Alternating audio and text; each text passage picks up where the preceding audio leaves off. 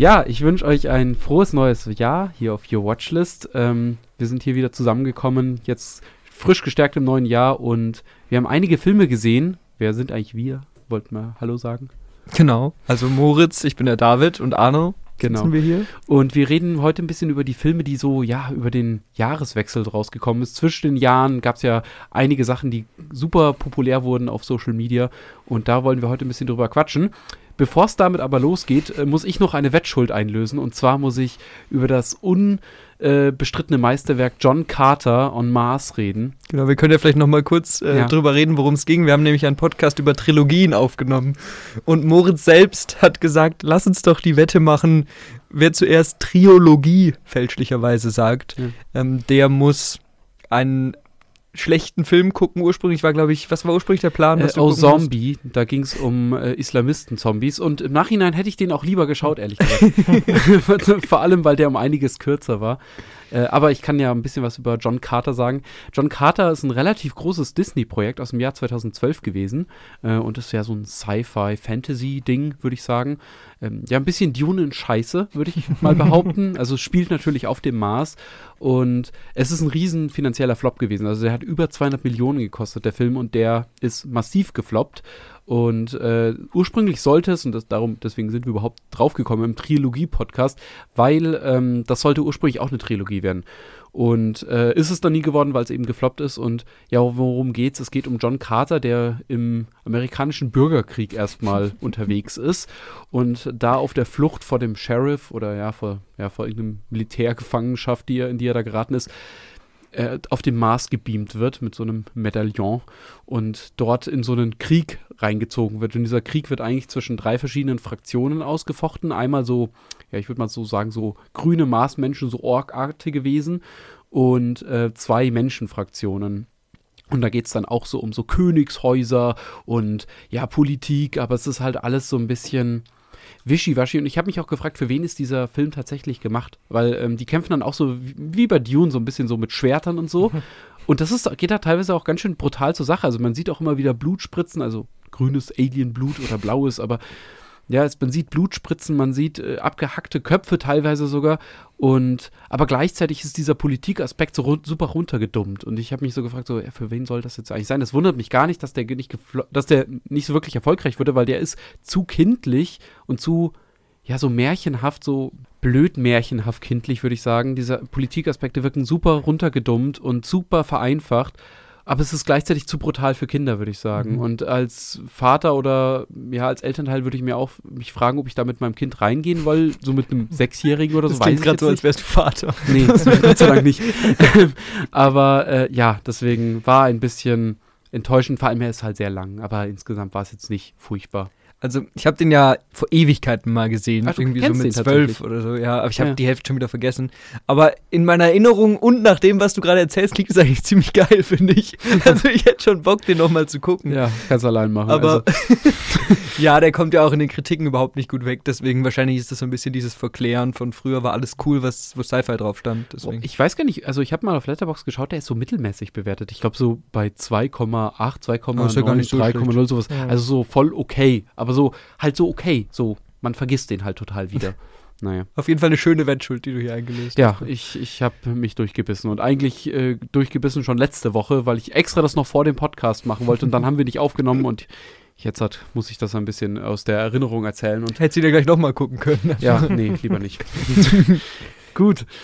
David, magst du mal erklären, worum es jetzt gehen wird? Genau, jetzt wird es eben nach und nach ein bisschen über die Filme gehen, die wir in dem, wie Moritz eben schon angeteasert hat, äh, in dem Loch zwischen Weihnachten und Silvester oder auch kurz nach Silvester noch gesehen haben, die neu rausgekommen sind, weil das tatsächlich eine, eine sehr große Auswahl an Filmen war. Und die haben wir nicht immer alle gesehen, aber wir mischen so ein bisschen durch, dass von jedem mal was dabei ist. Und den ersten haben wir eben doch alle drei geschaut. Und das ist vielleicht auch der Film, den ihr am ehesten schon kennt, von den ihr gesehen habt, von dem ihr gehört habt, weil um Saltburn rum nämlich ein sehr großer Hype im Internet entstanden ist. Ähm, ja, im Endeffekt ist es ein Film über einen jungen Mann, der an eine Universität kommt und sich dann mit einem anderen sehr reichen jungen Mann anfreundet. Er selbst kommt aus eher ärmlichen Verhältnissen Ja, einfachen, würde ich sagen. Aus einfachen Verhältnissen. eigentlich. Und irgendwann wird er dann eben auf das Anwesen dieses reichen Freundes eingeladen und da spielt dann ja die ganze zweite Hälfte des Films in den Hauptrollen Barry Keegan und Jacob Elordi. Mhm. Und der Film ist gerade, weil er eben als so grenzenbrechend und obszön und schrecklich angeteasert worden ist, ist er so groß gehandelt worden in den sozialen Medien. Und jetzt eben die Frage an euch, wie fandet ihr den Film? War er denn so grenzenbrechend und obszön und schrecklich? Ähm, vielleicht erstmal, wie seid ihr eigentlich drauf gekommen, den zu schauen? Gut, okay, also er ist, wie gesagt, er wird auf Social Media total gehypt, aber tatsächlich, ich wollte den gar nicht unbedingt schauen. Das war so einer der Filme, wo meine Freundin mich dann so belagert hat, so, wir müssen diesen Film anschauen, wir müssen diesen Film anschauen, weil anscheinend so auf TikTok und so wird der so als, ja, so verstörend irgendwie dargestellt. Mhm. Und dann haben wir den angeguckt und ich muss sagen, ich fand es gar nicht so verstörend. Wie ging es euch? Also, ich. Entschuldigung. Ich wollte den gucken wegen der Regisseurin, weil der ja von Emerald Fennel ist und sie hat ja auch mhm. Promising Young Women gemacht. Genau, ja. ja. Und deswegen. Ja, also ich fand auch ähm, Emerald Fennel hat mich interessiert. Ich finde Jacob Elordi cool, was er macht und gerade Barry Keegan ähm, hat bisher auch noch keine schlechte Performance hingelegt. Mhm. In dem Film auch nicht für mich ist das halt schon wieder der nächste Eat the Rich Film, nachdem mhm. Ähm, Netflix Don't Look Up gemacht hat, nachdem Disney The Menu gemacht hat, macht jetzt Amazon einen Eat the Rich Film äh, von einer Frau, deren Vater Edeljuwelier war. ähm, Finde ich das alles und alles an diesem Film auch recht ähm, schwach und schwammig und da wurde es einfach nur als Vorwand genommen, um einen Film zu machen, der so ein bisschen wie so ein Moodboard wirkt auf Pinterest. Ja. Ähm, wie würdet ihr, also ich habe jetzt gar nicht geschaut, wie ihr den bewertet habt. Was habt ihr dem dann letztendlich gegeben? Ich, ich glaube, ich wäre bei so zweieinhalb von fünf Sternen. Zweieinhalb bei mir auch, weil ja. der dann doch noch inszenatorisch gut gelungen ist. Ich fand die Opening-Sequenz war eine der besten, die ich seit langem gesehen habe. Ja. Und der Soundtrack ist natürlich fantastisch. Die Opening-Sequenz ist dieses an dem Campus, oder? Äh, ja, und du hast so dann diese Schrift, das Saltburn, das ja. fand ich richtig cool, wie die ja, das gemacht ja, haben. Ähm, und auch, dass der halt so analog gefilmt ist und ähm, wirklich schöne Bilder hatte und mit dem Anwesen gespielt hat. Also die Sets und so weiter, das war alles toll und ähm, die Schauspielleistung war auch gut. Mhm. Du hast dann noch Rosamund Pike dabei gehabt. Ich fand es ein bisschen komisch, dass Carrie Mulligan mitgespielt hat. In so einer Mini-Rolle. Ja, die war ein bisschen deplatziert, fand ich. Aber alles in allem, also wirklich schockiert hat mich der Film auch nicht. Hm. Und ich, ja. ja. Ich finde, es ist halt so ein, so ein Style-over-Substance-Film, absolut. Genau. Also die Bilder ja. sind wirklich schön, die Schauspieler sind auch alle ziemlich schön und irgendwie hat man einfach Spaß, das anzugucken und gerade auch in einer, einer Party-Sequenz ist sehr cool mit Lichtsetzung gespielt und mit Farbspiel und so. Also das ist echt schön gemacht, jetzt rein handwerklich. Mhm. Aber der Film selbst plätschert so ein bisschen ganz durcheinander vor sich hin und hat dann eben so zwei oder drei Szenen, die total schockieren sollen, die aber irgendwie auch total deplatziert in dem Film ja. wirken. Da hat man das Gefühl, dass im Nachhinein gesagt ja. wurde, schreib mal noch drei Szenen rein, über die die Leute dann sprechen. Nee, nee also ich hatte ein ganz anderes Gefühl. Erstmal vielleicht zur, zur Style over Substance, also sehe ich genauso das Ding ist vor allem, das ist der erste Film, wo meine Freundin zu mir gesagt hat, boah, ich finde die Kamera richtig gut, ich finde das Licht richtig ja. gut gesetzt, so, wo das so richtig auffällt anscheinend. Und also, wo es ihr zumindest so richtig, richtig aufgefallen ist. Und ich würde nicht sagen, dass diese Szenen im Nachhinein eingebaut wurden.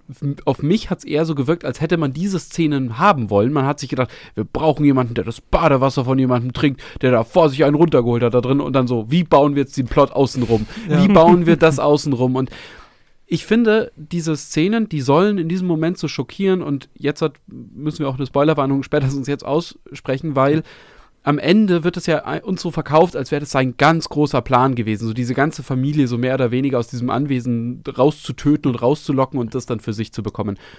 Und dann ergibt es gar nicht mehr so viel Sinn, weil ich finde, also entweder er ist dieser krasse Stratege, dieser, der diesen perfiden Plan schmiedet, oder er ist halt irgendwie eine kranke Sau. So.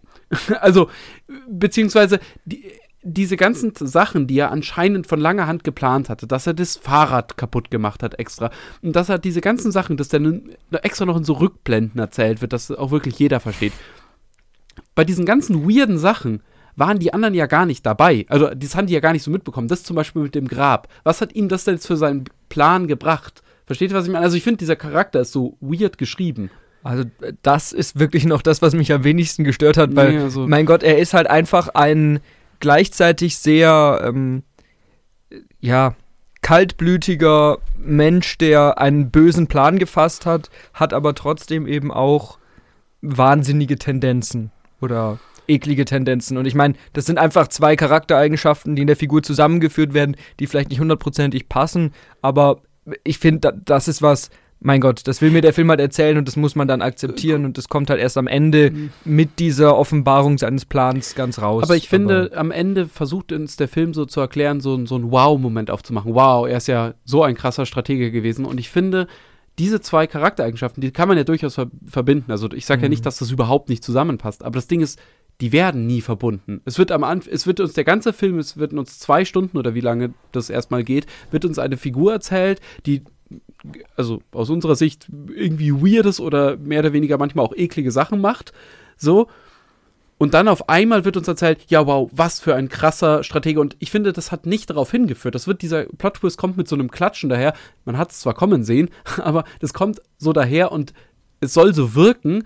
Also dieser Film versucht so das Gefühl zu erzeugen, als hätte man das die ganze Zeit schon irgendwie an ganz vielen kleinen Sachen gesehen. Und ehrlich gesagt, hat man nicht. Es wird dann halt in dieser Rückblende erzählt. Ja. Auch wenn es offensichtlich war, was sein Plan ist. Also, ich weiß nicht, ich fand, dieser Twist hat nicht funktioniert und diese Szenen wirkten so, als hätte man es einfach zeigen wollen.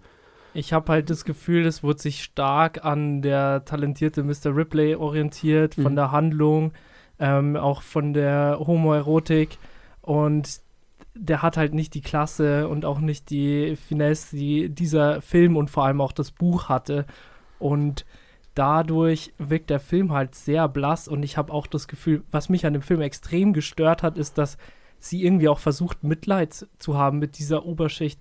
Also, dass die irgendwie sagt, ja, die Armen ähm, äh, unterwandern die quasi und, und löschen die aus. Und Hm. ich habe irgendwie das Gefühl, diese politische Botschaft, die dieser Film aussendet, weil der Film ist politisch und den kann man so deuten, die finde ich ganz schwierig. Und ähm, ja, also da hat man deutlich bessere Filme gesehen, zum Beispiel auch Parasite, die eine ähnliche Ja, ja, ja. Handlung erzählen und ähm, auch zum Be- Beispiel, mich hat der Film auch ein bisschen an Call Me By Your Name erinnert. Ja, ja, wollte ich auch gerade sagen. Diese Bravour, die, die diese Filme hatten, hatte der Film überhaupt nicht. Und das äh, kann der Film noch so schön gefilmt sein, aber wenn er mir halt so eine Geschichte erzählt, die halt wirklich zusammengeklaut ist, ähm, dann ja, tut es mir leid, aber dann gefällt der Film ja auch nicht. Und ich habe das Gefühl, vielleicht war Promising Young Woman dann auch mehr so ein One-Hit-Wonder von ihr. Jetzt will ich sie auch nicht Mhm. nach ihrem zweiten Film schlecht reden. Meistens ist der dritte Film beim Regisseur, der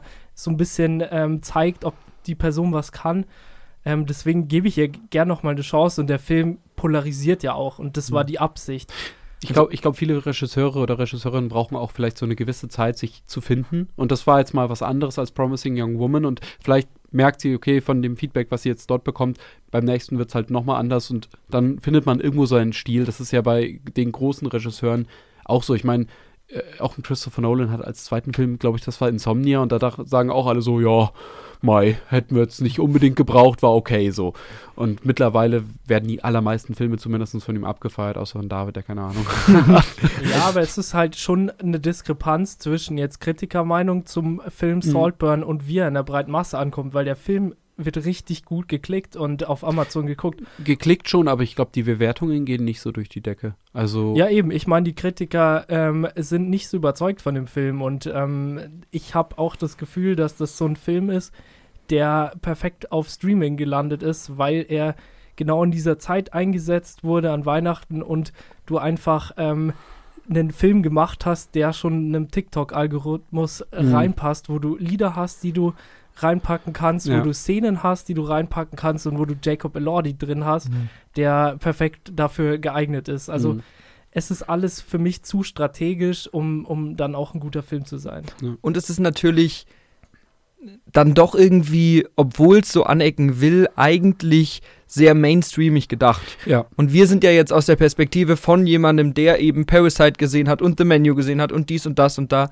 Ähm, aber wenn man das nicht gesehen hat, sondern wenn man einfach sagt, ach, ich gucke mir jetzt mal so einen Film an und so eine Art von Film kommt ja selten an diese breite Masse. Deswegen ist es was, was du nicht so richtig kennst. Und ich Mhm. verstehe, dass der so gewisse Schockmomente oder Überraschungsmomente durch die besonderen Bilder und das gute Schauspiel hat. Ähm, und wenn man eben nicht oft Filme sieht, die solche Momente Mhm. auslösen, dann findet man das wahrscheinlich besser, als wir es jetzt bewerten.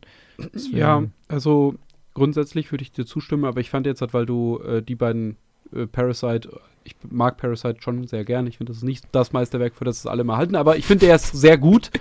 Aber ich finde, der war, also mir hat jetzt hat, äh, Saltburn um einiges besser gefallen als The Menu. Ja, natürlich, The Menu war auch schon. Also, ich habe den jetzt auch nicht als positives Ach so, Beispiel okay, herausheben okay, okay, wollen. also- Also, ich glaube, ich habe Saltburn, ich bin mir gar nicht ganz sicher, ich glaube, ich habe ihm drei. du hast ihm drei gegeben. Drei von, Drei von fünf. Aber das, da, mit, bei mir kann man mal sehr viel mit schönen Bildern machen. Und Ja. schöne Bilder hat der Film, auf jeden Fall. Das Also, ist eigentlich schon eine wunderbare Überleitung zu unserem nächsten Film, außer ihr wolltet jetzt gerade noch was hinzufügen. nee. Ähm, der nächste Film ist nämlich auch meiner Meinung nach vor allem für seine Bilder auf jeden Fall sehenswert. Arno und ich haben nämlich The Boy and the Heron gesehen. Der neue Film von Hayao Miyazaki, der, glaube ich, 18. letzte Film, den er jetzt gemacht hat. Ja. Ja, möchtest du kurz sagen, worum es geht? Also es geht um einen Jungen, äh, der seine Mutter verloren hat und jetzt zusammen mit seinem Vater ähm, quasi aufs Land zieht, weil der Vater dort eine Fabrik aufmacht und äh, auch eine neue Frau hat oder zumindest Freundin. Ich weiß nicht, ob die schon verheiratet sind. Und ja, der Junge kommt damit nicht wirklich gut zurecht und weigert sich eigentlich auch, sich so ein bisschen anzupassen und möchte da eigentlich auch gar nicht mehr sein, bis dann ein mysteriöser Reiher immer wieder auftaucht und ihn so ein bisschen aus der Fassung bringt. Ähm, und dann äh, kommen wir quasi in, in diese Miyazaki-Welt, würde ich sagen. in dieses typische Zauberwelt, Parallelwelt und so weiter. Und ja, also ich finde, bevor wir jetzt drüber reden, ich muss natürlich sagen, ich bin jetzt nicht der größte Ghibli-Fan. Ich bin nicht mit diesen Filmen groß geworden. Ich Ja. habe nicht viele davon gesehen, vielleicht fünf, sechs andere oder so. Und diese Art von Film, damit tue ich mich oft ein bisschen schwer. Wenn das jetzt gesagt worden ist, dann muss ich sagen, dass ich richtig Spaß mit The Boy and the Heron hatte. Also der erste Akt ist überraschend ernst und ist Ja. eigentlich eine ganz schöne Charaktergeschichte. Da merkt man ja auch, dass viel ähm, Biografisches von Miyazaki damit eingeflossen ist. Später wird der Film dann halt einfach nur noch Kamikaze. Da passieren einfach wilde Sachen und neue Figuren kommen auf und bunte Bilder und plötzlich noch ein schlimmeres Übel und, und so weiter und so weiter. Und da darf man irgendwie nicht rational rangehen. Da darf man nicht sagen, hm, ja, das war aber nicht von Anfang an Teil dieser Welt. Nee, da muss man einfach genießen, was da auf einen ausgeschüttet wird. Und wenn man das kann, dann kann man da Spaß mit haben und dann kann man auch in jede kleine Figur oder Symbolik irgendwas reindeuten. Ja. Aber man muss halt erstmal diese, diese Distanz dazu finden. Ja, ich fand gerade, äh, als der Film so, so ein bisschen dann crazier geworden ist und so ein bisschen wirrer war, hat er mir richtig gefallen. Weil ich da das Gefühl hatte, gut, ich würde gern mehr davon sehen. Ich, da gab es so eine richtig tolle Szene, die könnte auch in einem Horrorfilm sein, wo, wo so ein Haufen Frösche auf ihm hochklettern. Und das war richtig, richtig toll und auch wie er mit den Farben gespielt hat. Also diese ganzen Stilelemente finde ich richtig toll.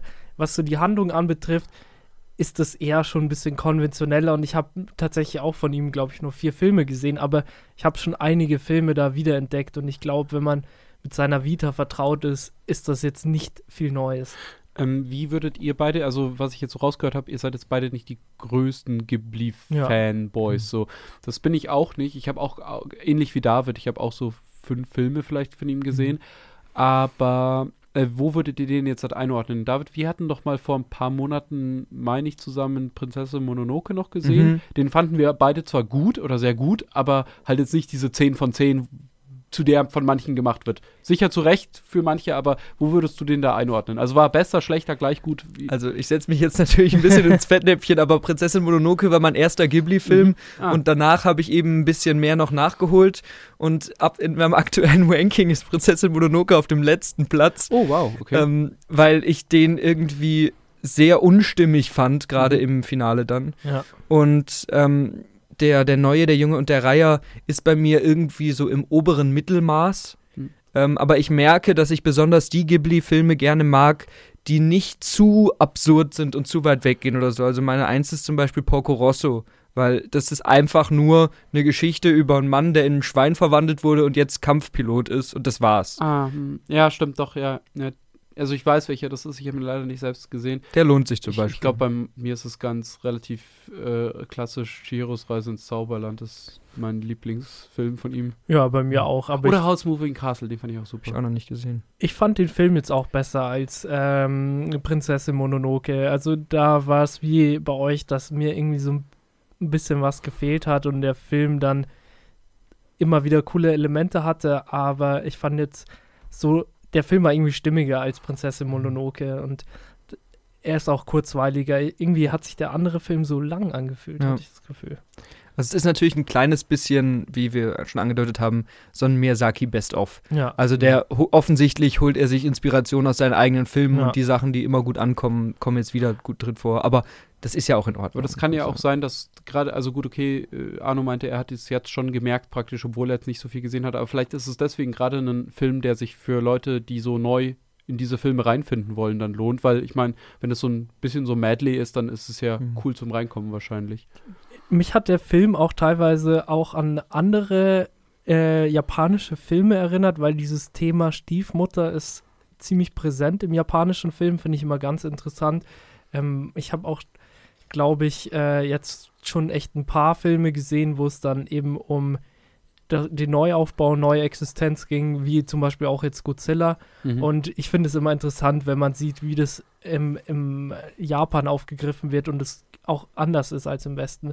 Ähm, und gerade deswegen lohnt sich das auch mal, den Film zu gucken, weil du hast immer wieder eine neue Perspektive und das ist schon wert. Mm, weil du gerade gesagt hast, Stiefmutter, also ich habe jetzt nicht so viel japanische Filme, glaube ich, gesehen und ich könnte es ehrlich gesagt kaum bewerten. Ich habe halt ein paar von den alten Godzilla-Filmen gesehen. Aber wie ist das, dieses Trope da so vertreten? Also ist es so wie in den deutschen Märchen, so böse Stiefmutter oder Beides anders? gibt's. Also Okay. es gibt oftmals die Stiefmutter, also das finde ich auch interessant. Es gibt Filme, in denen ähm, merkt man, dass die neue Mutter quasi überfordert ist von ihrer, äh, mit ihrer Rolle, will sich aber keine Blöße ähm, geben, weil sie eben äh, da aufgenommen werden will und akzeptiert werden will von dem Kind. Und ich finde es super interessant, dass diese Perspektive auch im japanischen Film eingenommen wird. Also immer wieder ähm, interessante neue Beobachtungen und Miyazaki ist ja eh bekannt dafür, dass er viel und ja auch gelungene Frauenrollen schreibt. Mhm. Und ich finde allgemein ist es einfach unterstützenswert, dass immer mehr so große internationale Filme auch bei uns im Kino Ja. gezeigt werden. Ja. Also es ist nicht normal, würde ich jetzt mal behaupten, dass so ein Ghibli-Film so einen breiten Start bei uns hat. Und deswegen finde ich, kann man den sich auf jeden Fall Auf gut jeden angucken. Ja. Genau. Aber wir sind jetzt, wie gesagt, ja nicht die größten Ghibli-Fans oder Kenner. Falls ihr Lust habt, mehr über Ghibli zu hören von Leuten, die mehr Ahnung haben, dann kommt in den nächsten Wochen bei uns auch ein Ghibli-Talk mit äh, Lena und Felix auf euch zu. Und Hannah. und Hanna, genau. Ja. Die nochmal deutlich mehr, Ja. mehr dazu sagen können als wir und das Ganze einfach mal ein bisschen, ähm, ja, Ghibli als Ganzes ein bisschen angeguckt haben. Da- Glaub uns dreien so über Ghibli äh, talken zuzuhören, es tut so ein bisschen weh, wie wenn man so einen David Hein über Star Wars sprechen hört. Wo man sich denkt so, der weiß überhaupt nicht, wovon er redet. Der kennt das gar nicht. Und ja, ich kann es verstehen. Also wenn man es liebt, dann freut mich das für jeden, weil ich, Ja. ich würde es, glaube ich, auch gerne mehr mögen. Ich versuche es immer mehr zu mögen. Ja. Und ich glaube, ich gewöhne mich da noch irgendwo dran. Genau. Vom, vom kleinen Jungen in der Hauptrolle kommen wir zum äh, kleinen Mädchen in der Hauptrolle auf irgendeine Art. Ein Film, den nur Arno gesehen hat, nämlich Priscilla. Ja, vielleicht bin ich auch wirklich der Einzige, der den gesehen hat. ähm, ja, es ist halt Sofia Coppola. Und ähm, ich habe nicht erwartet, dass ich jetzt viel über Elvis erfahren werde in dem Film, aber ich hätte auch ein bisschen erwartet, dass ich was über Priscilla erfahre. Erfahre ich nicht in dem Film. Der Film ist mal wieder ja, typisch für einen Film von ihr. Es geht um eine Frau, die in ähm, ja, patriarchalen ja, Zwängen steckt und da nicht rauskommt. Es gibt viele reiche Leute um sie herum, die den Spaß ihres Lebens haben und sie ist ein bisschen wie ein äh, Vogel im, im goldenen Käfig. Und ja, die Geschichte von Priscilla und Elvis ist natürlich super interessant und man kann da auch einen guten Film machen. Sofia Coppola hat es halt leider nicht ganz geschafft. Und so war der Film so ein bisschen für mich wie so ein Jojo. Also immer wenn er gute, interessante Bilder und äh, Geschichten hatte, hat er sich dann wieder verrannt und ich habe nicht so viel über den Menschen leider erfahren. Hätte ich gern mehr erfahren. Funktioniert Jacob Elordi als Elvis? Weil ich finde ihn schon sehr cool auch. So. Er ist gut, aber er ist mir also ein bisschen zu groß. Also, Ja. weil Elvis war ja jetzt nicht so groß und irgendwie reißt mich das raus. Was ich tatsächlich gut fand, war so, dass der Film so ein bisschen rübergebracht hat, dass Coppola und äh, Priscilla hat ja auch selbst an äh, dem Film quasi mitgewirkt, dass die beide ähm, diese Beziehung auch verurteilen. Allerdings räumen sie auch äh, Priscilla wahre Gefühle für Elvis ein. Also es ist schon ein, ein empathischer Film. So ist nicht im Gegensatz zu Bess Lermans Elvis-Film, der einfach ähm, wirklich äh, ja, Elvis äh, feiert und wenig kritisch rangeht, ähm, wie ja, also ich, ich fand, dass Priscilla leider dann mir zu wenig erzählt hat und ich hätte da gern mehr gesehen. Und ja, Sofia Coppola schafft immer wieder schöne Bilder und das ist klar, aber leider ist da auch nicht mehr dabei, Ja, schade. Also eher so Mittelmaß. Würde ich Ja. sagen. Also die Schauspielleistung war gut, die beiden Hauptdarsteller Mhm. haben mir gefallen, aber irgendwie hat es dann auch alles so klein gewirkt, weil es alles sich hauptsächlich in Graceland abgespielt hat. Und ja, also jetzt nicht unbedingt eine Empfehlung von mir, kann man aber schon gucken, den Mhm. Film. Also ist was, was man vielleicht gut so im Streaming nachholen könnte. Könnte man Und- gucken, wenn man, also ich habe jetzt auch mit Elvis nicht wirklich eine Verbindung. Ich finde seine Musik auch nicht so toll. Mhm. Ähm, und ich freue mich eigentlich, wenn ich einen Abriss sehe auf, auf den Menschen, weil ich fand jetzt nicht, dass der der beste Mensch war. Ähm, und das macht der Film jetzt schon ein bisschen, aber auch nicht so stark. Mhm. Okay. Aber der ist ja schon anscheinend, ohne dass ich ihn gesehen habe, so kritisch, dass die Elvis Corporation gesagt hat, sie unterstützen das nicht und seine Musik darf nicht gespielt werden. in Das ist klar, Also, aber ja. bei, Sofia Coppola wird ja die M- Musik eh meistens äh, anachronistisch gespielt. Die, da kommt dann ähm, I Will Always Love You von Whitney Houston und so weiter. Die macht das immer ganz gerne. Also der Film wird jetzt bestimmt nicht bei irgendwelchen Elvis-Fans gut ankommen, Mhm. weil Elvis wird halt auch nicht unbedingt im besten Licht dargestellt. Habt ihr diesen, diesen John Carpenter-Film gesehen, wo Kurt Oh. Russell Elvis spielt? Ja, den müssen wir eigentlich für den Podcast noch gucken. Eigentlich schon, ja, Nee. weil wir wollen ja seit, gefühlt seit dem Jahr planen Ja. wir unseren ähm, äh, John Carpenter Podcast und ich, ich, da hätte ich schon Bock drauf. Also wie John Carpenter Elvis inszeniert, dann auch Ja. noch Kurt Russell in der Rolle. Das ist Ja. bestimmt. David will einfach nur Geil. Kurt Russell sehen. ja, Das kann ich, kann ich verstehen. Ja. ja, gut. Aber dann kommen wir doch jetzt mal zu einem bisschen ernsteren Film, wenn Kommen wir schon wir über von Priscilla Kurt Russell, haben. den äh, David sehen will, zu Jason Momoa, den David immer sehen will.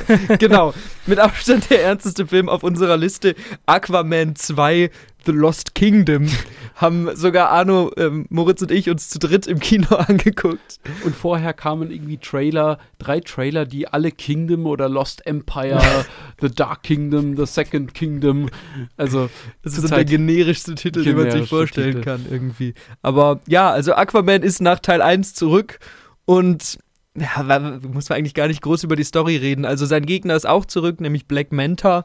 Und Black Manta hat äh, mehr Macht durch einen dunklen Dreizack, den er gefunden hat.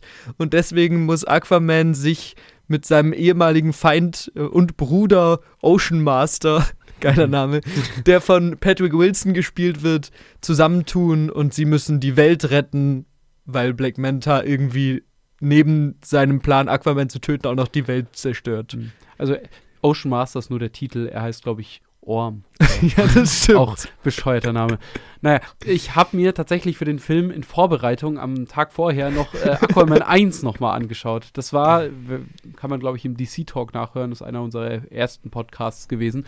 Und da war ich eigentlich nicht so ein Fan von damals und ich fand den beim zweiten Mal, jetzt wo man weiß, worauf man sich einlässt, eigentlich ganz cool. Also ich finde, das ist so ein richtiger, ich ziehe mir zwei Bier rein und schaue mir diesen Film an und habe halt ein bisschen Spaß Film.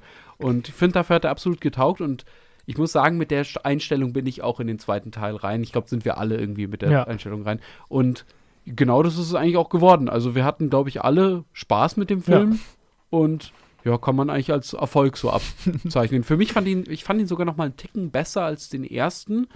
Und ja, genauso, ja, ich sag mal, weird versucht dieser Film auch wieder so eine sozialkritische Message in diesen Film reinzuprügeln. Das hatte man ja schon auch bei Avatar 2, wo, das, wo es dann einmal auf einmal so um Walfang ging. Ja. Und jetzt halt in dem geht es um ja, die Erwärmung der Meere, die dort äh, mhm. äh, sehr schnell voranschreitet und den Klimaschutz so im Allgemeinen. Naja. Ja, ich finde, der Film äh, könnte ein tolles Double Feature mit Mac 2 sein. Also den kann man, die kann man sich beide anschauen. Die sind beide vom Niveau her wahrscheinlich ähnlich. Und ich finde es gut, dass der Film eigentlich weiß, dass es nicht das äh, Wahre ist und dass es der sich auch überhaupt nicht irgendwie äh, vornimmt, so ernst zu sein. Ich habe Gefühl, Jason Momoa hat sich die ganze Zeit gedacht, so, boah ja, ich mache jetzt einfach mal hier, was ich, was ich will und es passt dann schon. Und ja, man hatte trotzdem Spaß und der Film hatte dann auch so dumme Gags wie es wurde einem ähm, Wasserwesen ein, ein Helm aufgesetzt und statt Wasser war da halt Luft drin. Und dann erstickt das halt. Ja, genau. genau. So umgekehrtes Waterboarding, ja, was ich aber geil fand. Also. Wo man die Szene einfach eins zu eins kopiert hat von, von äh, Star Wars Teil 6 oder Herr der Ringe war da auch alles dabei und die ganzen Referenzen waren jetzt ja. auch nicht subtil. Aber das alles in allem hatte man mhm. echt viel Spaß damit. Und er hat halt diese was ich ja an den 80er und 90er Actionfilmen immer so gerne mag, einfach dieses Bewusstsein für die eigene Plumpheit so ein mhm. bisschen. Und wenn dann im Finale, oh, das ist jetzt kein Spoiler, aber wenn eine Figur dann der anderen Hilfe anbietet und die Figur dann sagt, niemals und sich in so einen Abgrund stürzt, ja. dann ist es einfach, dann ist es einfach kein dramatischer Moment, sondern einfach ein richtig unterhaltsamer, lustiger Moment und der Film weiß, dass er das ja. ist. Und ja. wir haben auch die ganze Zeit im Kino gelacht, einfach immer nur, wenn Dolph Lundgren zu sehen war. Also bei den ganzen Gags haben wir eigentlich nicht gelacht, wir haben halt einfach nur immer gelacht, wenn irgendwas super Weirdes wieder passiert ist.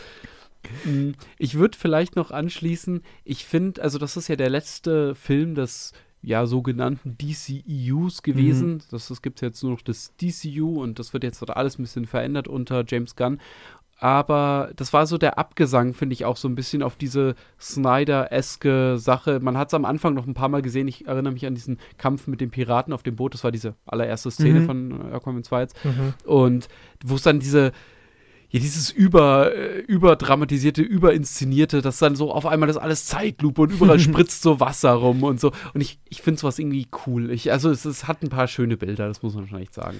Ja, ist ja James Wan und der ist auch ein kompetenter Regisseur, wenn er ein gutes Drehbuch kriegt. Ähm, und ich fand, er hat auch teilweise diese Zack Snyder-Sachen parodiert. Ähm, und mhm. ich glaube, dass, also ich freue mich jetzt schon auf, auf die neue ähm, Ära von DC und ich glaube, das war ein guter Abschlussfilm. Ich habe jetzt The Flash oder Flash nicht gesehen. Mhm. Ähm, also ich muss auch immer nicht alles in einem Universum sehen und da glaube ich, hat Aquaman gut reingepasst. Ja. Also ich, ich, bin auch eher bei dir, Arno, dass ich sagen würde, es ist mehr Parodie auf Snyder als wirklich Snyder-Stimmung. Das schon, aber man hat halt immer mal wieder so diese Momente. Das stimmt. So, ja. Das ist ja im ersten auch schon so, genau. wobei vielleicht sogar die beiden Aquaman-Filme, jetzt abgesehen von The Flash, die sind im DCU mit Shazam wahrscheinlich auch, die total, eigentlich total weg von diesem Snyder-Ding gehen. Ja, weil Aquaman halt so sich halt überhaupt nicht mehr ernst nimmt. Und wenn man dann sieht, wie ähm, Zack Snyder eben in seiner Justice League-Version Aquaman inszeniert, dann ist es doch nochmal was ganz anderes halt. Ja, aber ich finde, also auch im ersten gibt es am Ende, wo sie dann da kämpfen und dieses, der kämpfen irgendwie auf so einem umgedrehten Boot und dann ist auch so alles Zeitlupe ja. und alles so schwarz-weiß-mäßig und mit dem Regen und allem. Also da, da hat man immer wieder diese Momente, ah, okay, das hat irgendwie noch zusammengehört und ja, ich bin mal gespannt, wo die Reise hingeht, aber ähm, mal gucken. Und ich würde auf jeden Fall gerne mehr von Jason Momoa im ja. Superhelden-Genre sehen. Also er spielt natürlich sehr oft sich selbst. Man mhm. sieht auch hier, dass er einfach in manchen Szenen das macht, was er in seiner Freizeit macht. So, er zieht fancy Ringe an und fährt mit dem Motorrad rum. Ja, ja. Aber es ist, es ist ja okay, solange er nicht zu sehr zusammen Dwayne Johnson wird, der nur noch ja. sich selbst spielt. Obwohl der spielt jetzt in einem A24-Film mit Dwayne Johnson von ähm, Benny Safdie. Habe ich auch gelesen. Ähm, Bin ich gespannt. Und die haben ja auch Adam Sandler gut inszeniert. Mhm. Also ich habe da Hoffnung und ich habe auch gelesen, dass vielleicht äh, Jason Momoa Lobo spielen könnte. Das ist ja. auch ein sehr cooler DC-Charakter. Also ist er als Aquaman safe raus? N nee, also ich, ich glaube, der Stand, auf dem man ist, ist, er wird auf jeden Fall im neuen DCU auch eine Rolle spielen, man weiß aber noch nicht welche. Also man Mhm. Okay. weiß nicht, ob es jetzt Lobo oder Aquaman wird und ich wäre mit beidem fein. Also Ja. ich würde mich über beides freuen. Okay. Naja, man muss aber dazu äh, vielleicht noch ganz kurz anschließen, der Film floppt gerade massiv. Also Echt? der hat, ja, der hat äh, 200 Millionen gekostet und der hat etwa, und natürlich Marketing nochmal das gleiche drauf, der hatte eine relativ schwierige Produktionsgeschichte und der hat jetzt etwa, ja, zum, das letzte Mal, als ich geschaut habe, wo wir im Kino waren, da hat er etwa sein Budget eingespielt und da fehlt noch die Hälfte und ich Mhm. glaube nicht, dass der noch erfolgreich wird und selbst wenn er noch über, also wenn er Gewinn bringen wird, wird es nicht viel sein. Aber da war ja auch mit zu rechnen, dass das nicht so wirklich Ja. was wird Mhm. jetzt als letzter Film. Naja, Ja. ich glaube, stärkeres Kontrastprogramm als den Cut, den wir jetzt zum nächsten Film machen, gibt's überhaupt nicht, auch wenn wir relativ viel Kontraste hier in dem Podcast haben. ähm, Arno und ich haben nämlich beide Perfect Days gesehen und ich hatte sehr viel Lust auf diesen Film, weil wer unseren Jahresrückblick-Podcast gehört hat, weiß, dass Arno da auch schon drüber geredet hat und sehr davon geschwärmt hat. Du durftest den ja schon ein bisschen früher Ja. sehen. Und ähm, dann kurz nach Weihnachten war es dann soweit und ich bin da mit meiner Mutter reingegangen und habe mir Ah. den angeguckt und es ist auch eher ein Film, in dem viele ältere Leute saßen, aber ich habe echt, also ich war echt begeistert. Ich fand den echt richtig, richtig schön. Ich würde mal wieder an dich abtreten zu sagen, um was es geht. Boah, das ist eigentlich gar nicht so viel, worum es da geht. Es geht halt um einen Mann, der in Tokio lebt und dort als Reinigungskraft arbeitet und er erzählt erstmal sehr viel über seine Routine und diese Tagesroutine von ihm ist was, was er wirklich zelebriert und was, was wirklich alles akribisch dargestellt wird mit, mit wirklich sehr Detailverliebtheit und ja, dann kommt halt ein Charakter, ähm, mit dem er, ja, den er aus der, den ihn an seine Vergangenheit erinnert und ja, das ist eigentlich quasi so ein bisschen die Handlung. Mhm. Also so viel passiert in dem Film nicht. Man sollte jetzt nicht erwarten, dass hier künstlich dramatisch was inszeniert wird. Der Film ist super ruhig und was ich halt wirklich am schönsten fand in diesem Film war diese Faszination für dieses tägliche, alltägliche. Ja, also im Prinzip erzählt uns hier Wim Wenders einfach den Alltag von dieser Figur in Ja. Tokio. Und an manchen Tagen passieren ein bisschen größere Sachen, an manchen Tagen passiert fast gar nichts. Aber es ist jetzt nicht so, dass sich da ein großer roter Handlungsfaden durchzieht, sondern es ist halt einfach, jeden Morgen steht er wieder auf, hat die gleiche Routine. Aber es wird irgendwie, und ich kann gar nicht genau benennen, woran es liegt, aber es wird irgendwie nie langweilig, Ja. weil Wim Wenders dann doch verschiedene Kameraperspektiven wählt. Er schneidet Szenen, wo eigentlich immer das gleiche passiert, unterschiedlich zusammen, lässt sie unterschiedlich lang wirken und so. Und deswegen hat man dann nach den zwei Stunden im Prinzip das Gefühl, ich kenne diesen Mann und ich kenne seinen Alltag und ich weiß, wie der lebt. Und das ist ein ganz faszinierendes Gefühl gewesen, weil oft siehst du Figuren ja nur sehr ausschnittweise in Filmen, weil Filme ja ein zeitlich begrenztes Medium sind. Und Mhm. so den so greifen zu können am Ende war sehr schön.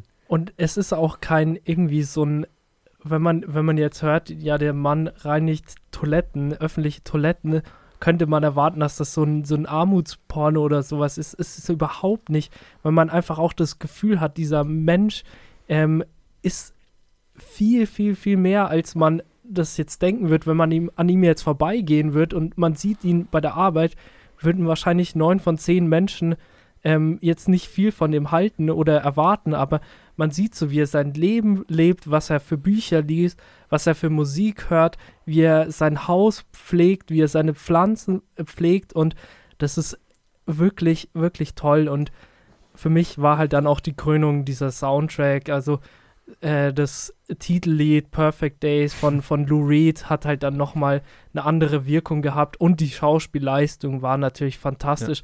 Also dieser ähm, Shot am Ende, wo man einfach nur sein Gesicht in der Totalen sieht, ist für mich so mit das Beste, was du an Schauspielleistung bringen kannst, dass du einfach nur mit deinem Gesicht arbeitest und er redet ja auch nicht so viel im Film. Das stimmt. Und es ist auch, es ist so eine sehr krasse Antithese zu klassischen Sehgewohnheiten, weil eigentlich kennt man ja diese Geschichte von aus dem langweiligen Alltag ausbrechen für irgendein Abenteuer und so. Mhm. Und dieser Film ist im Prinzip ein Loblied auf diesen langweiligen Alltag, auf diese Ja. Routinen, die man im Alltag äh, hat, auf das, was vielleicht auf den ersten Blick gleichförmig aussieht, aber eigentlich gar nicht so gleichförmig ist. Mhm. Und deswegen, also ich, man muss sich, glaube ich, sehr drauf einlassen. Ja, Weil es schon, selbst für einen langsamen Film ist es sehr, sehr langsam. Mhm. Und ich bin auch froh, den im Kino gesehen zu haben, Ja. weil ich nicht weiß, ob meine Konzentrationsspanne zu Hause ausgereicht hätte dafür. Aber ich kann es jedem, der sich darauf einlassen möchte, nur ans Herz legen. Also. Mhm. Ja, es klingt mal interessant, einfach so eine Geschichte von einem ja, einfachen Menschen zu Ja. sehen und nicht diesem einen Typen, der Apple gegründet hat oder ähm, was Ja. auch immer. Genau. Ja, es ist halt sehr, sehr authentisch, auch wenn das Wort ein bisschen abgegriffen ist, aber ja.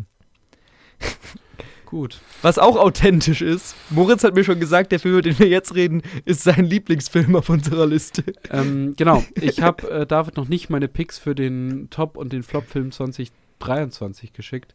Und da bin ich auch froh, weil ich habe mich ähm, ein Jahr lang auf Rebel Moon gefreut. den neuen Snyder-Film auf Netflix und ja, der war scheiße.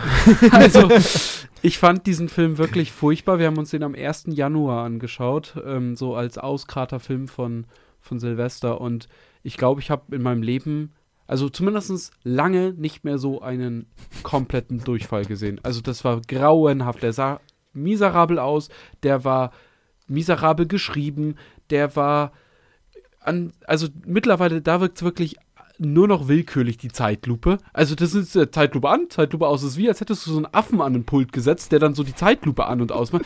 Also ganz, ganz furchtbar. Und dann natürlich mit den Snyder-typischen, äh, ja, toxische Männlichkeit der Films. Tut mir leid, ich fand's eklig. Ich fand's einfach nur schlecht. Ich finde es ja interessant, weil er ja gesagt hat, dass er einen Film rausbringt, dass er nochmal eine Version davon rausbringt, die dann ab 18 ist. Also quasi Mhm. wieder einen Snyder Cut, wo ich das Gefühl habe, Netflix versucht auch künstlich zu polarisieren. Und man merkt dann im Film, dass es viele Stellen gab, wo jetzt weggeschnitten wurde, Ja, ja. wo es zu Gewalt kommen sollte. Ich weiß nicht, ob Gewalt den Film gerettet hätte. Es war einfach für mich auch ähm, ein, ein furchtbares äh, Erlebnis, diesen Film zu gucken, weil ich kann dem nichts abgewinnen und es ist so traurig, dass so viel Geld da reingesteckt wurde, um sowas zu machen und es kommt ja auch der nächste noch. Soll ja ein cinematisches Universum auch werden. Also es kommt noch eine Serie wohl. Genau, da freuen wir uns drauf. Also, vielleicht mach mal ganz kurz, bevor ich mal, mal Ja. dazu sage, sag ich nochmal grob, worum es geht. Hm. Es ist im Prinzip die sieben Samurai in einem Sci-Fi-Universum. Der Film ist ja auch ursprünglich als Star Wars-Film Ja. gepitcht worden, sowohl ans alte als auch ans neue ähm, Star Wars. Das wollte aber niemand machen und deswegen. Deswegen ist der jetzt bei Netflix erschienen und spielt eben nicht im Star Wars-Universum, aber in einem Universum, was dem sehr ähnlich ist. Und wir haben dann eben eine ehemalige ähm, Frau, die für das böse Regime gearbeitet hat, die jetzt ein Team um sich sammelt, um gegen dieses Regime zu kämpfen. Und das ist halt auch wirklich der Film. Also sie läuft rum und sammelt Leute ein, die am Ende dann dumm rumstehen und ähm, möglicherweise kämpfen, aber gar nicht unbedingt. Das Und- ist ja schon eine platte Story. Jetzt ganz kurz, da muss ich ganz kurz einhaken. Weil was mich so wütend gemacht hat, diesen ganzen Film, der fängt an und dann geht's dann diese Frau, die reist dann los, da gibt's dann einen Zwischenfall in diesem Dorf, ähm, das furchtbar aussah. Äh, und das war so Schottland in Space, ich hab's gehasst. äh, und dann, und dann geht sie, begibt sie sich auf ihre Reise und, und ja, sammelt da diese Leute ein. Und währenddessen hätte man irgendwie erzählen müssen, was in diesem Dorf passiert, was die Bösen, die, also dieses Imperium in Anführungszeichen die ganze Zeit macht, dass da irgendwas passiert, dass da irgendeine emotionale Fallhöhe aufgebaut wird, wird aber nicht. Man sieht die ganze, also das Dorf kommt am Anfang und am Ende vor.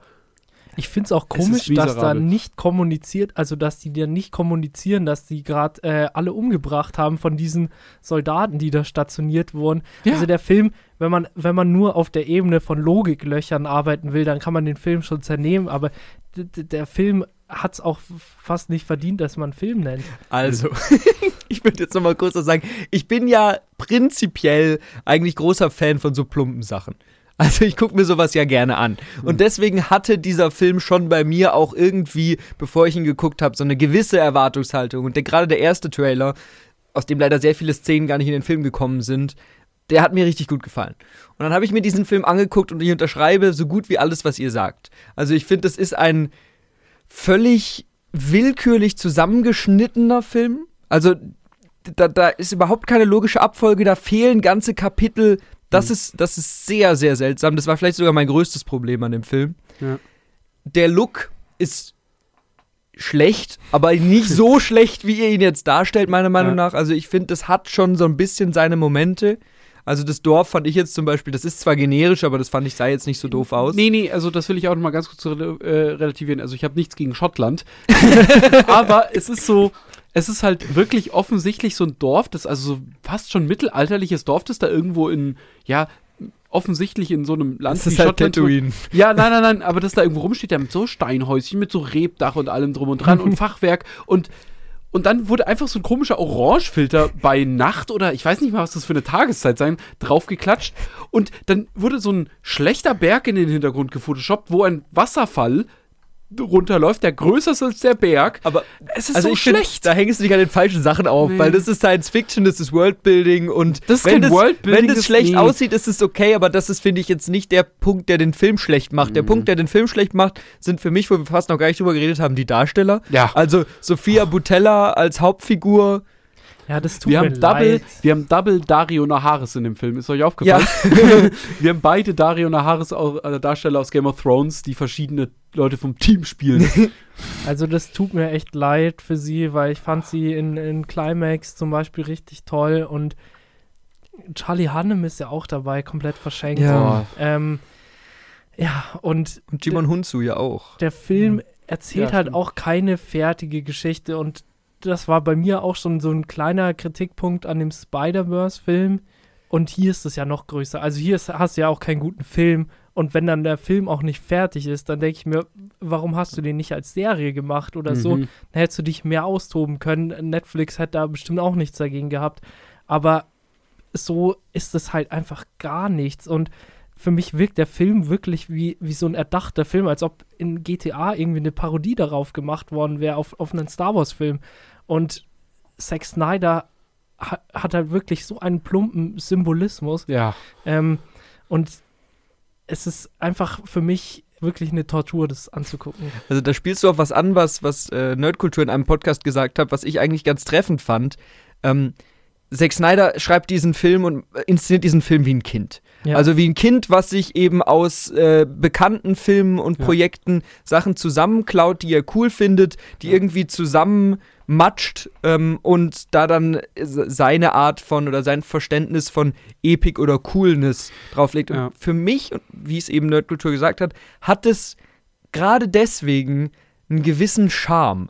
Also diese Einfachheit und einfach dieses, dieses dumme, das ist geil und das packen wir jetzt alles in einen Film, auch wenn es gar nicht passt. Mhm. Das ist so eine Art, die ich prinzipiell irgendwie cool finde. Deswegen kann ich meistens den Snyder-Filmen, die ich kenne, auch noch was abgewinnen. Im Prinzip ist Zack Snyders Justice League genau das, nur eben in schönerer Form mit besseren Figuren. Das ist auf jeden Fall der bessere Film. Ja. Aber es ist Zack Snyders Art, Filme zu machen. Und diese Art, Filme zu machen, sieht man hier auch und die gefällt mir Da- hier auch irgendwie. Das Problem ist vielleicht auch, also ich war immer ein ja gewissermaßen Verteidiger von Zack Snyder. Ich bin, ich mag seine DC-Filme tatsächlich fast alle einigermaßen gern. Zumindest kann ich ihnen immer irgendwas abgewinnen, sogar Batman wie Superman. Aber mein Problem ist, dass Zack Snyder, ich glaube, David, du hast es mal gesagt, kein wirklich guter Geschichtenerzähler ist. Ja. Und bei diesen Filmen, bei Watchmen, was so, ja, sein bester Film ist, glaube ich, kann man relativ sicher sagen. Ähm, und auch bei äh, Man of Steel, da hat ja wenigstens Christopher Nolan äh, am Drehbuch mitgearbeitet. Wenn er selbst nicht für die Geschichte verantwortlich ist, dann kann daraus durchaus was werden, weil Zack Snyder, was er wirklich kann, ist im Prinzip inszenieren. Aber wie du gesagt hast, dieser Film wirkt was wie als Zack, so Zack Snyders feuchter Traum. Boah, und dann schießt die alle in der Scheune klein und dann gibt sie dem Headshot und, und das ist so. Ja, es ist wie, wie als hätte so ein 14-jähriger Edgelord so einen Film gemacht Ja. und dafür 200 Millionen in die Hand gedrückt bekommen. Und ja, ich, das passt halt dann alles nicht zusammen. Da sind ein paar ganz coole Elemente Ja. drin. Diese Spinnenfrau-Szene, das war sicher ganz cool. Also Ja. es war visuell auch ganz schön gemacht, aber das passt halt da nicht rein. Nee, ist un total unstimmig, der Film auch. Also Ja, der hat, ja. das ist sehr episodenhaft und manche Episoden sind durchaus guckbar. Also gerade diese Spinnensache wird, Mhm. glaube ich, oft herausgehoben. Die mochte ich einfach ganz gerne. Ich mochte auch diese geklaute Cantina-Sequenz, Ja. wo sie halt Ja. im Prinzip eins zu eins die Star Wars-Cantina nachgebaut haben. Aber das Was- hatte was. Was auch cool war, das, also dieses Gerät, das fanden wir alle, wir haben den irgendwie zu fünft oder so, haben wir den angeschaut. Alle fanden, so- also alle die ganze Zeit über diesen Film abgehatet und oh, was ist das für ein Schwachsinn, was ist das für ein Schwachsinn. Aber dann gibt es dieses Teil, wo sie so gefesselt werden, dieses Skorpion-Ding. Und dann Ja. so, boah, das ist cool. Ja, genau, genau. Das ist cool. Deswegen, es, es hat schon dieses, man, man würde jetzt nach einem Klischee sagen, so dieses Männerfilm-Ding. Man, man findet halt Sachen einfach cool, aber alles in allem, wenn man das filmisch betrachtet, ist es absolut unterste Schublade. Ja. Es ist halt einfach Fanfiction. Ja. Und Ja. ähm, wir hatten äh, auch schon andere schlechte Fanfiction wie Fifty Shades of Grey. Und in diese Kategorie würde ich diesen Film reinpacken. Für mich ist Hm. das einfach nur ein Abklatsch aus Star Wars, aus Dune, aus Herr der Ringe, aus allen möglichen Ja. großen, besseren Welten, die interessantere Stories erzählt haben. Und ich finde es krass, dass die von Disney nicht verklagt wurden Ja. für dieses Drehbuch. Also das ist ja Wahnsinn.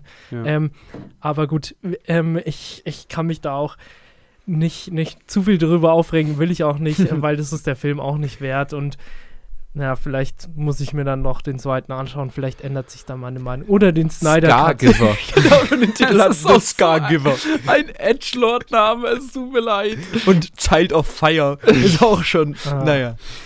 Gut, dann ähm, kommen wir noch zu einem Film, den auch wieder Arno und ich gesehen haben. Und nach diesen ganzen Filmen, vielleicht abgesehen von Rebel Moon, die ja alle was für sich hatten und wirklich teilweise auch echt gute Filme waren, ist das hier mein absoluter Favorit auf unserer Liste. Also der hat mich wirklich, wirklich umgehauen mit der Kombination aus schönen Bildern und Stimmung und Drama und Charakterdarstellern. Und das über einen Film, in dem Zac Efron die Hauptrolle spielt, nämlich The Iron Claw. The Iron Claw ist ein Film nach einer wahren Begebenheit über die äh, Wrestling-Familie von Eric. Mhm. Und es geht im Prinzip um vier Brüder, die alle auf irgendeine Art in dieses Wrestling-Geschäft von dem Vater reingezogen werden, sei es jetzt direkt oder indirekt. Und eigentlich wird nur abgebildet, was innerhalb dieser Familiendynamik passiert. Also es geht zwar auch um Wrestling, aber das ist so ein Film, selbst wenn man keine Ahnung von Wrestling hat, kann man den sehr gut angucken. Und im Endeffekt entsteht da dann ein, ein Familiendrama, was die wahre, extrem harte, herzzerreißende Geschichte von dieser Familie erzählt. Und ja, mich wirklich äh, völlig am Ende zurückgelassen hat. Also ich weiß nicht, wie es dir ging. Also es ist eine Geschichte, bei der man nicht glauben kann, dass das wirklich so passiert ist. Also äh, im Film wurde ja auch noch ein Bruder weggelassen, der noch Selbstmord begangen hat. Ähm, und es ist ja auch noch ein Bruder von denen als Kind gestorben. Mhm. Und du hast wirklich die Frage, die sich mir die ganze Zeit in diesem Film gestellt hat, wie kann man das eigentlich überleben, wie kann man weitermachen, weil ein tragischer Tod ist schon so, so, so schlimm, aber wenn man hier noch so viel mehr Tragik erleben muss, wie kann man da nicht komplett gebrochen als Mensch rausgehen? Mhm. Und äh, dieser Film hat wirklich ähm, Abgründe aufgezeigt, aber dann auch wieder ein, ein bisschen aufgefangen. Und gerade diese Verbindung der Brüder, diese wirklich, dieser wirkliche Zusammenhalt, das fand ich richtig, richtig schön. Und deswegen war dieser Film extrem bittersüß. Also ähm, hat, han, fand ich auch fantastisch und Zac Efron hat so viel äh, rausgeholt aus dieser Rolle. Es war auch ähm, noch Jeremy Allen dabei. Den man ja aus The Bear kennt. Genau. Und dann war Harrison, oh, ich habe seinen Namen, Whitford. Harris Dickinson. Harris heißt der. Dickinson, genau, der aus ähm, Triangle of Sadness. Mhm. Ähm, also insgesamt wirklich auch ein guter Cast und ich glaube, diese Story wurde auch wirklich gebührenvoll inszeniert und nicht zu reißerisch. Das fand ich Ja. wirklich gut an dem Film. Kann man da sagen, dass es so Zac Efrons Uncut Gems war praktisch? Weil so, wo man Adam Sandler jetzt das erste Mal zumindest so wirklich richtig, richtig, richtig ernsthaft gut Äh, gesehen gut, hat, wo wirklich Adam Sandler hatte davor schon ein paar. Ja, ja, gut, aber der, wo halt wirklich auch so die Kritiker-Bubble gesagt hatte, Ja, wow, was ein Schauspieler, von dem würden wir jetzt halt wirklich gerne mehr sehen.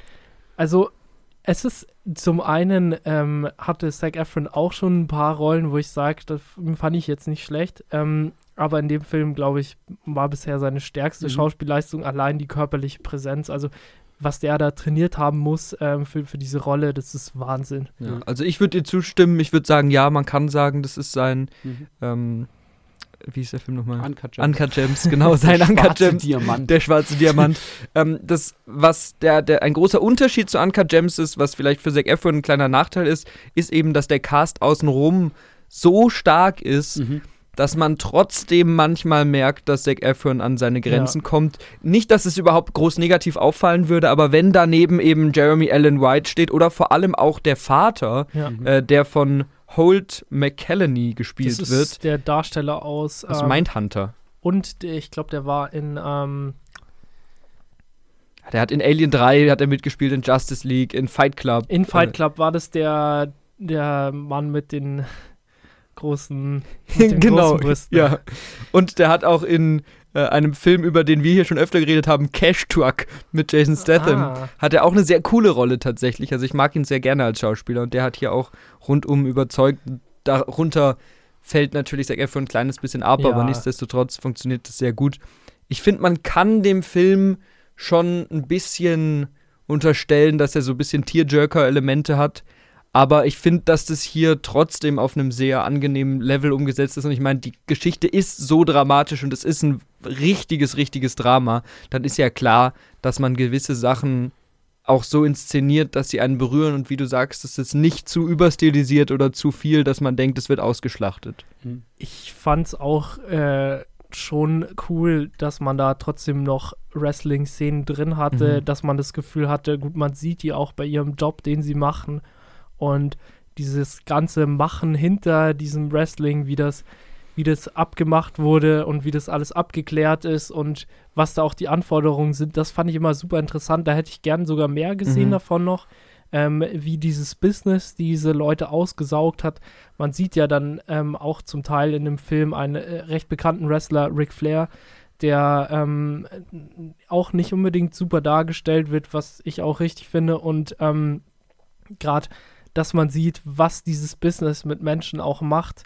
Ähm, es gab ja immer wieder tragische Geschichten aus der Wrestling-Welt, aber diese von Eric-Familie ist wahrscheinlich so mit das Tragischste, was es jemals dort gab. Und ähm, ja, ich finde es auch interessant, der Film zeigt, wie, wie viele andere Filme auch das Problem von ähm, Waffen und toxischer Männlichkeit in den USA, was immer noch heutzutage ein extrem großes Problem ist was in den 70ern ein Problem ist. Und ähm, manchmal zeigt er auch auf, dass manchmal kann man im Leben einfach auch nichts äh, ändern, wenn, wenn einem das Schicksal so ein bisschen mhm. ein Bein stellt. Und ähm, gerade diese äh, Geschichte mit dem einen Bruder, der eigentlich bei Olympia teilnehmen wollte und ähm, die USA dann eben die Olympiateilnahme verweigert hat, das sind so Sachen, da glaube ich, äh, kann ich extrem nachvollziehen, wie sich Leute da gefühlt haben und was sie für einen Schmerz hatten. Und dass es auch Sinn macht, dass dann von dem Fluch auf der Familie ja. gesprochen ja. wird, so ein kleines bisschen. Mhm, aber wisst ihr, wie nah der Film bei den tatsächlichen Events so geblieben also ist? Also der ist schon, also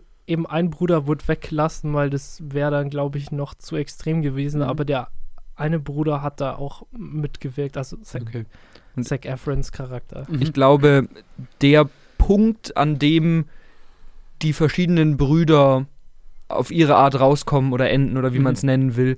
Das ist wirklich so gewesen. Und ja. natürlich in so Details sind so Filme ja nie eins zu eins. Ja, Aber genau. Äh, hattest du Ahnung von Wrestling, bevor du den angeguckt hast?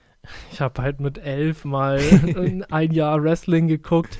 Ich mich hat das so ein bisschen dieses Business interessiert. So, ich habe ähm, auch dann viel mitbekommen, nachdem so einige Wrestler mal auch erfolgreich als Schauspieler geworden sind, wie jetzt John Cena oder Dave Bautista oder natürlich The Rock, dass es immer wieder als Sprungbrett gesehen wurde, aber man kriegt da wirklich tragische Geschichten mhm. auch mit.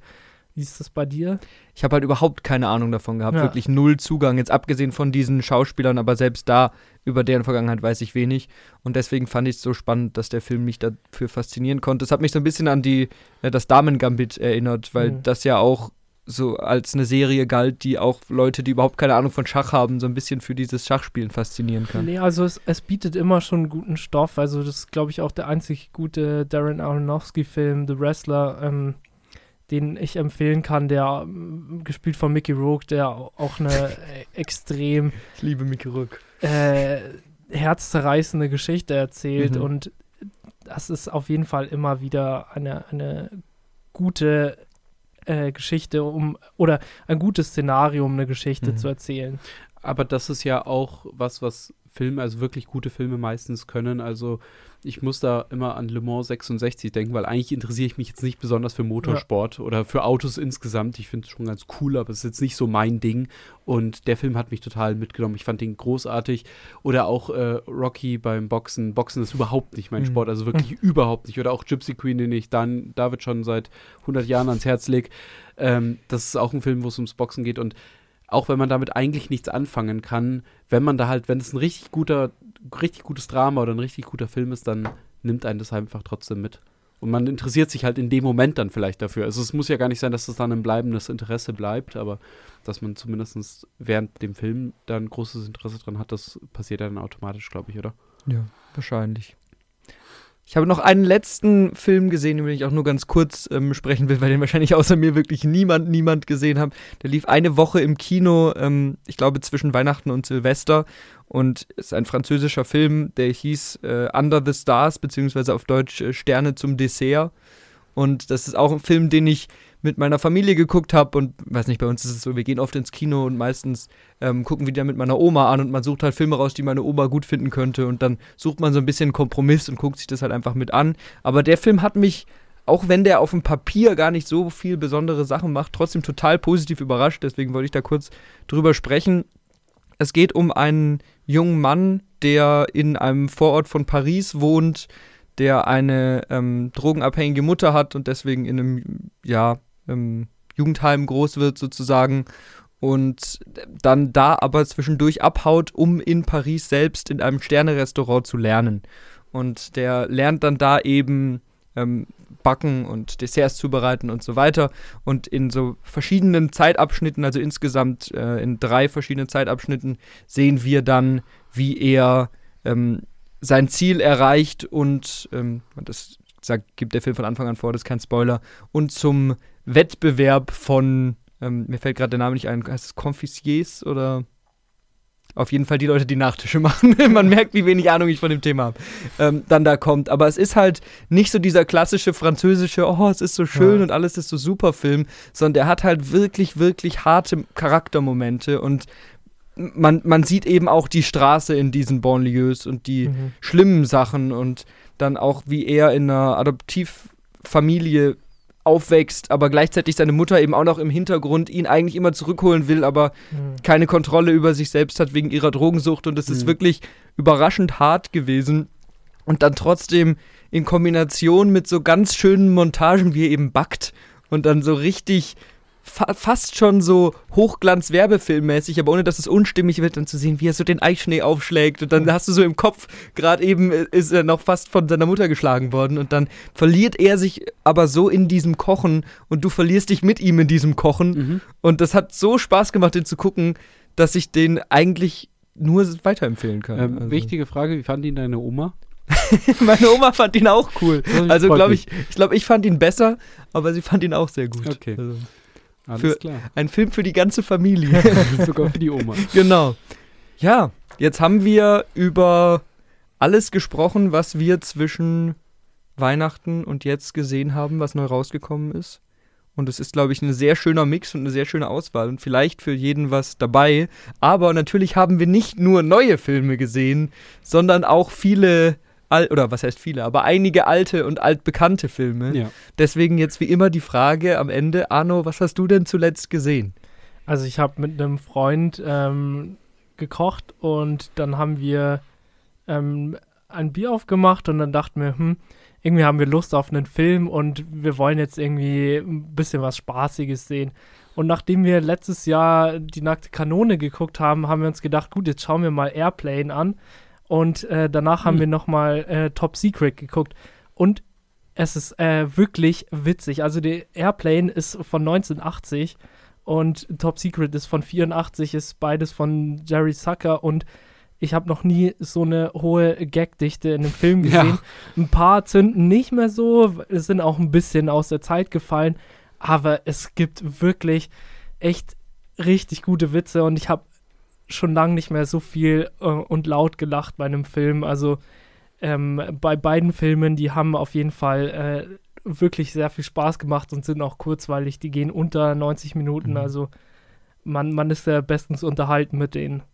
Und gute Comedies sind immer wichtig, sich die mal auf die Liste zu setzen, Ja, weil da gibt es ich- gar nicht so Ich viele. finde es auch echt schade, dass so diese ganzen äh, Filmparodie äh, Sachen in den 2000ern so ein bisschen kaputt gemacht wurden und jetzt gibt es sowas gar nicht mehr. Ich muss aber sagen, ich wollte gerade sagen, Airplane ist ja so ein bisschen der Vorläufer, auf dessen Fahrwasser dann so diese ganzen Scary Movie-Sachen Genau, so ein bisschen genau. kamen. Und ich muss sagen, aber die Scary Movies, also zumindest die ersten drei, vier Teile, Die fand ich auch die fand cool. ich eigentlich auch richtig Ja. cool. Ich finde, die haben, die greifen nochmal diesen bisschen blöden Humor einfach nochmal auf und die machen richtig Spaß. Aber ja, ich gebe dir recht. Erstens sind die späteren Teile dann immer schlechter geworden. Also es wurde immer schlimmer.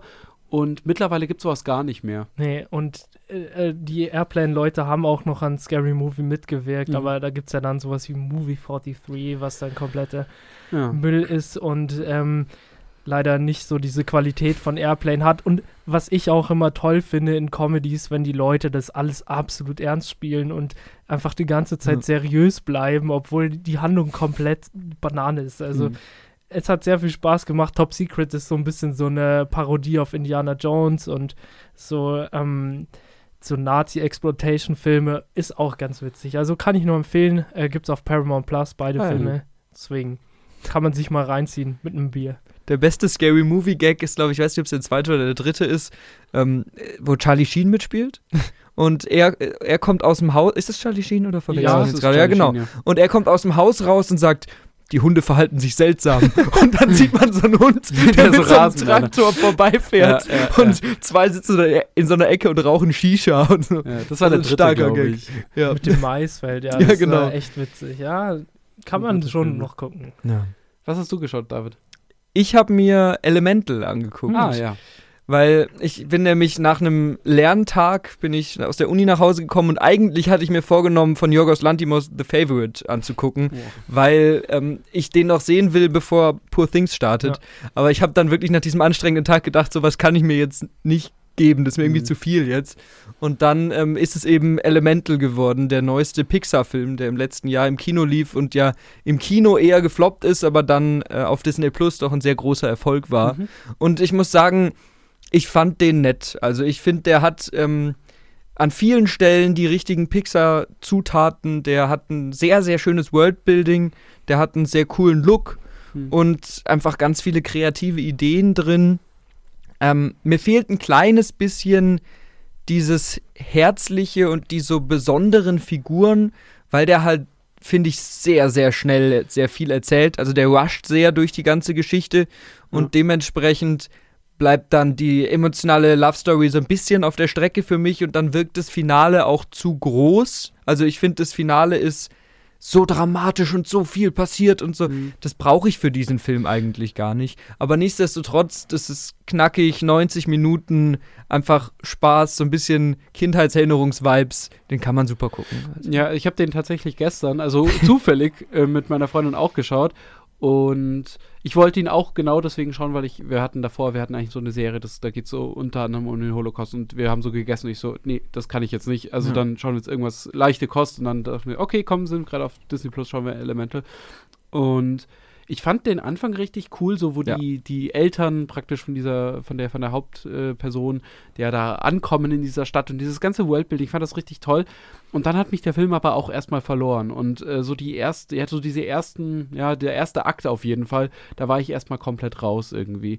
Und für mich hat er dann vor, vor allem am Ende nochmal so ein bisschen zugenommen. krass. Und mein, ja, mein Problem waren auch so ein bisschen die Figuren, weil normalerweise hat man in einem Pixar-Film mindestens ein oder zwei richtig, ja, sympathische Figuren, mit denen man so richtig mitfiebert. In fast jedem Pixar-Film, an den ich jetzt gerade Mhm. denke.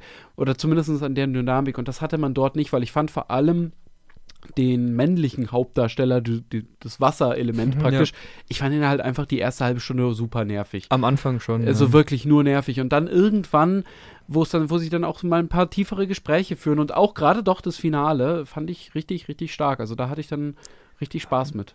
Also es war mir so ein bisschen zu sehr so eine unnötige Katastrophe dann, die der Film für Mhm. mich gar nicht braucht. Aber ich, ich finde halt, der, der spricht schöne Themen an. Ja. Also in einen Kinderfilm Migration reinzubringen und auch so ein bisschen dieses, so ein Gegenpol zu toxischer Männlichkeit zu bilden und so. Das fand ich Und, gut. oder auch, ja, Migration, aber auch so ein bisschen Rassismus ja, Ja. eigentlich Ja. auch. Also das sind ja auch Themen, die da. Der, der Regisseur ist ja auch, ähm, seine Eltern sind aus China eingewandert in die Mhm. USA und ähm, das fand ich, fand ich richtig toll, dass, dass solchen ähm, neuen Stimmen auch die Möglichkeit gegeben wird, einen Film zu inszenieren und ähm, dass das auch äh, recht gelungen ist und ich glaube, der Film war gar nicht dann so ein Flop. Mhm. Und ich finde es auch cool, der Regisseur spricht auch in ähm, Spider-Verse, spricht er den quasi den Zimmernachbar oder Roommate von, Echt? von ähm, Miles Morales. Ja. Witzig. Ja. Ich, ich fand halt gerade dieses Thema Migration so kindgerecht, sage ich mal, zu verpacken, weil man hat ja durchaus verstanden, warum die Feuerleute sich so zusammenraufen Ja. dort in diesem Ja. kleinen Stadtteil und warum die nur was miteinander zu tun haben wollen, weil sie ja auch von allen so ein bisschen ausgegrenzt werden und ja auch durchaus Gefahr droht Mhm. durch die Wasserleute ihnen gegenüber. Aber auch gleichzeitig, dass, ähm, ja, dass es so ein, so ein gegenläufiges Ding ist. Also, dass die sich zum einen abkapseln, aber eben auch ausgestoßen Ja. werden. Und dass es gute Gründe gibt dafür, dass die sich so verhalten, wie sie sich verhalten. Ich finde, das ist eigentlich ein Thema, ein sehr komplexes Thema, das da sehr kindgerecht ver Ja. verkau- ver verpackt wurde. Und ja, ich finde, was ich bei Pixar-Filmen immer so toll finde, oder bei einigen zumindest, dass sie eigentlich sehr erwachsene Themen nehmen und das schaffen, das kindlich zu erzählen, aber dem Thema trotzdem gerecht zu werden. Weil wir Ja. hatten jetzt kürzlich auch Inside Out geschaut. Ähm, das ist einer meiner Lieblings-Pixar-Filme. Und ich finde, ja, wie man mit seinen Gefühlen umgeht und dass, dass jedes Gefühl seine Berechtigung hat, das sind eigentlich unglaublich komplexe Themen, wovon viele Erwachsene nicht mal damit zurechtkommen und die schaffen das in einen Kinderfilm einzuweben, der für die ganze Familie funktioniert und ich finde, das ist schon eine Meisterleistung irgendwo, auch wenn jetzt das Elemental nicht für mich auf derselben Länge mitschwingt wie jetzt ein Inside Out, aber ich fand das schon beeindruckend. Hast du Bock auf Inside Out 2? Ja, schon eigentlich. Also ich brauche ihn nicht unbedingt, muss ich sagen, aber ich fand den ersten so großartig, dass ich mich trotzdem freuen werde. Und Thema Pubertät bietet sich ja durchaus an. Absolut, Mhm. absolut, ja. Gut, äh, dann muss ich, glaube ich, noch was sagen. Genau. Ähm, ja, ich, ich habe jetzt gerade überlegt, was ich jetzt halt hier drop. Äh, ich glaube, ich sag ganz kurz was zu Everything Everywhere All at Once. Äh, den habe ich mir nämlich jetzt endlich mal angeschaut. Äh, den gibt's noch auf. Nee, doch, jetzt gibt's ihn auf Amazon Prime, da habe ich ihn gesehen. Und ich fand, der hat super viel Spaß gemacht. Also ich finde, der sieht großartig aus, dieser Film. Ich fand die Schauspieler toll, ich fand äh, die Effekte toll, ich fand die Action toll, ich fand das alles grandios. Ich fand die Geschichte nicht so genial, wie die, glaube ich, viele fanden. Äh, Und mir wurde es dann irgendwann ein bisschen zu weird, aber das ist gerade, also das ist Meckern auf ganz hohem Niveau. Ich finde, das ist einfach was, was man so noch nie oder lange nicht mehr im Kino gesehen hat. Super kreativ vor allem. Und das fand ich einfach nice zu sehen. Also ich freue mich auf den nächsten Film von, von, ich weiß gar nicht, von wem ist denn der? Von den Daniels. Von den Genau. genau, genau ja. Ähm, ja, ich freue mich so oder so drauf. Ich fand, wie gesagt, äh, die Hauptdarstellerin auch großartig. Ähm, genau, also Ja, das mit das Beste an dem Film ist, dass jetzt Kei Kwan auch äh, gute Rollen bekommt und ja, Äh, das freut mich extrem für ihn und ich fand auch ein bisschen schade, dass der Film dann so einen Gegenhype bekommen hat, nachdem der Film über den Klee gelobt wurde. mhm. Ich finde, der Film ist immer noch ein guter Film und Ja. man hat auf jeden Fall Spaß damit und es ist auch ein Film, der, der sich lohnt zu rewatchen. ich glaube, ich hätte den wahrscheinlich auch noch mal besser bewertet, wenn ich davor nicht irgendwie zwei, ein Jahr oder eineinhalb Jahre mir alle Leute ins Gesicht geschrien hätten, wie toll dieser Film ist. Und ich fand ihn auch richtig gut. Aber ja. Er kam halt auch zu der Zeit, als dieser Doctor Strange-Film kam und da wurde mir halt gezeigt, wie gut man einen Ja. Multiversum-Film machen kann. ja. Also, ja. Ich, ich fand es ein bisschen schade, dass ähm, es geht ja letztendlich so ein bisschen um diese Beziehung zwischen der Tochter und der Mutter. Mhm. Ähm, und für mich war das gar nicht so diese Beziehung, die ich gerne mehr gesehen hätte. Ich hätte vor allem sie und ihren Mann, das fand ich eine viel coolere Dynamik Mhm. einfach oder eine viel interessantere Dynamik. Ähm, das hätte ich mehr gerne mehr davon gesehen, tatsächlich. Also die Tochter war mir jetzt in dem Film relativ egal, ehrlich gesagt. Es war ja auch ur ursprünglich Jackie Chan geplant Mhm. für die Echt? Rolle. Ja, Ah. also es hätte eher eine äh, Vater-Tochter-Beziehung Mhm. sein sollen. Ich, ich finde halt auch, der lebt sehr von seiner Kreativität Mhm. und davon, wie diese Kreativität mit ähm, dem Worldbuilding und der emotionalen Komponente zusammengewoben wird, so ein Mhm. bisschen. Und das ist vielleicht auch das, ohne jetzt ein zu großes Fass aufmachen zu wollen, aber als Klammer zu unserem mit ersten Film, was das Ganze für mich besser macht als Kreativität und Worldbuilding in dem Miyazaki-Film, in dem Der Junge und der Reiher, ähm, ist, dass hier trotzdem irgendeine Art von klarem roten Faden und vor allem auch von Regelhaftigkeit da ist. So, ich, diese Ja. Welt ist so bunt und wirr und so viele Ideen, aber trotzdem verstehe ich immer das System dahinter und ich verstehe, was da gerade passiert. Und wenn ich es nicht beim ersten Gucken verstehe, verstehe ich es vielleicht beim zweiten oder Ja. beim dritten. Und das ist halt bei den Miyazaki-Filmen oft nicht so. Das, das beschreibt perfekt das Gefühl, das ich auch bei Prinzessin Mononoke hatte, weil Ja. da wird es immer noch fantasievoller und noch krasser und dann kommt ein neues Monster und noch was. Und man denkt sich so, ah, okay, das ist jetzt irgendwie alles nicht davor etabliert Ja. gewesen. Warum macht man denn nicht erstmal was mit dem etablierten Stuff so? Ja. Ja. Ja, aber schöner Schluss. Also wir haben wirklich heute überdurchschnittlich viele richtig gute Filme hier drin gehabt, Mhm. finde ich. Weil Ja. oft reden wir auch über viel Schund und abgesehen von Rebel Moon und vielleicht Saltburn waren das ja alles echt, Ja. echt ganz gute Sachen, die wir hier hatten. Genau, wir haben jetzt noch eine Sache zu tun und zwar unsere jetzt, ab jetzt wieder wöchentliche Kategorie Team.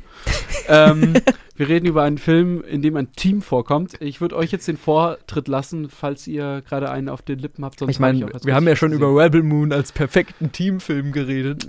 Und ich finde, in manchen Elementen hat Aquaman auch total diesen Team-Vibe. Ja. Wenn irgendwie Dolph Lundgren, Jason Momoa, Orm und ähm, Michael Pfeiffer um so einen Tisch rumstehen und dann sagen, ja, absolut. äh, ja, wir müssen jetzt da in dieses Gefängnis einbrechen und dann nimmst du die Hyperwaffen und ähm, er verbrennt aber das Element, was unsere Erde zum Kochen bringt. Wir müssen ihn stoppen. Also, das hat schon sehr die Vibes gehabt. Aber ja, was hast du denn für einen Film mitgebracht? Äh, ich, hab, ich hätte sonst noch Dungeons and Dragons reingeworfen, den neuen Dungeons Hm. and Dragons Film. Den habe ich jetzt auch endlich mal geschaut, gibt es Mhm. nämlich auf Paramount Plus. Ja. Und ja, da gibt es ein Team. Team. Äh, und ja, ich fand, das war eine coole, eine richtig coole, spaßige Fantasy-Story. Einfach so Abenteuer-Fantasy mal wieder. Und ich, finde, das ist bei, sind beides Genres, die jetzt gar nicht mal so vertreten sind. Mhm. Äh, oder gerade Abenteuer, so.